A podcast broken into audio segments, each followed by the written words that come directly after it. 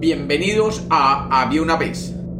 Hoy tenemos un mito finlandés. Bienvenidos de nuevo a Había una vez. Espero que lo disfruten. Había una vez.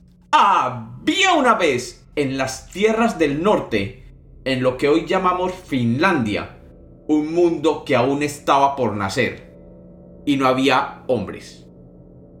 En este mundo existía solo el mar y el cielo.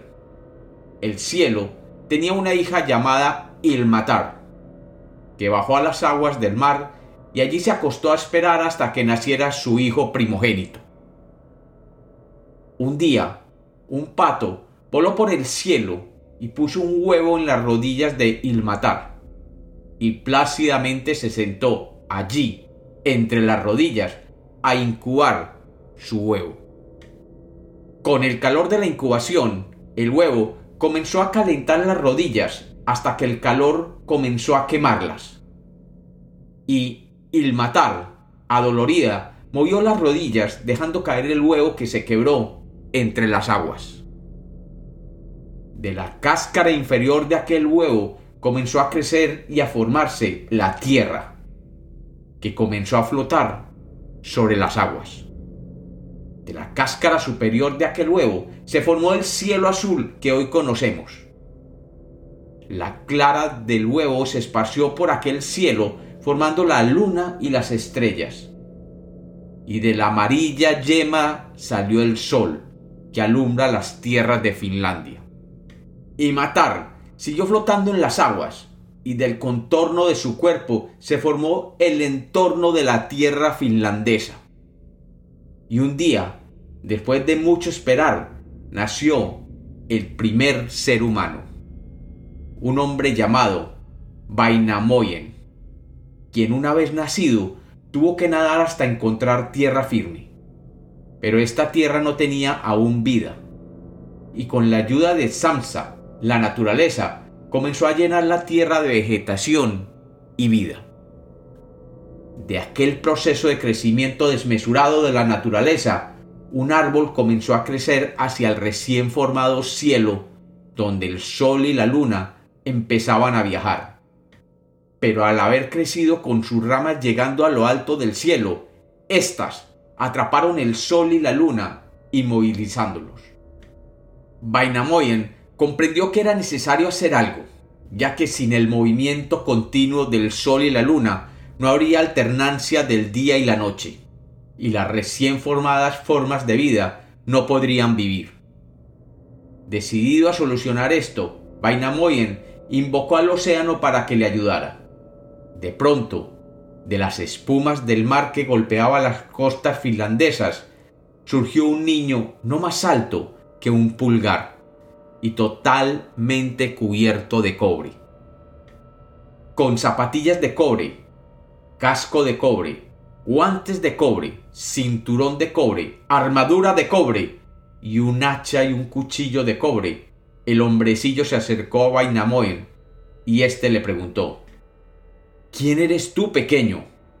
Y el hombrecillo, mirándolo, le dijo Soy el héroe del mar y he venido a derribar el árbol que ha detenido el deambular del sol y la luna.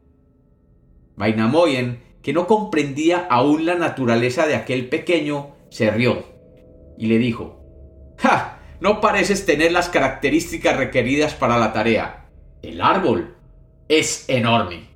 Y tú eres muy pequeño. Además, aún no había terminado de pronunciar su queja Vainamoyen cuando aquel pequeño comenzó a crecer y a crecer. Y creció tanto que su cuerpo se veía cruzando las nubes más altas y sus pies se apoyaban en el fondo del mar. De aquel ser insignificante había surgido un hombre cuyo cuerpo abarcaba todo a la vista.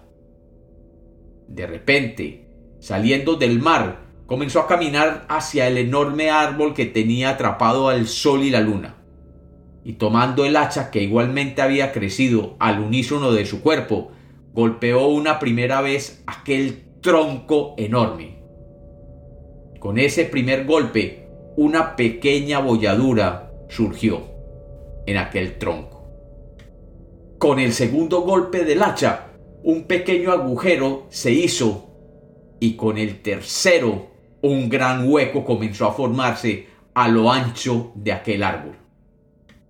De pronto, aquel gigantesco árbol que se elevaba hasta el cielo comenzó a ondular lentamente y aún soportado por sus ramas enclavadas en el cielo, comenzó a doblarse hasta que con un gran estruendo, después de haber liberado al sol, la luna y las estrellas, cayó sobre la tierra, provocando el primer temblor de tierra. El sol, la luna y las estrellas, por fin libres, reanudaron su transitar en el firmamento, retornando el día y la noche. Después de mucho caer, aquel árbol finalmente tocó tierra, y de su caída muchos animales se aprovecharon. Con el tiempo, Vainamoen le enseñó a su descendencia a cultivar sembrando las semillas y a cazar los animales del bosque. Y dice la leyenda que Vainamoen vivió por muchos años y con su blanca barba llevó cultura y sabiduría al hoy pueblo finlandés siendo este hoy el representante de la música, las canciones y la poesía. Y como los cuentos nacieron para ser contados, este es otro mito de había una vez.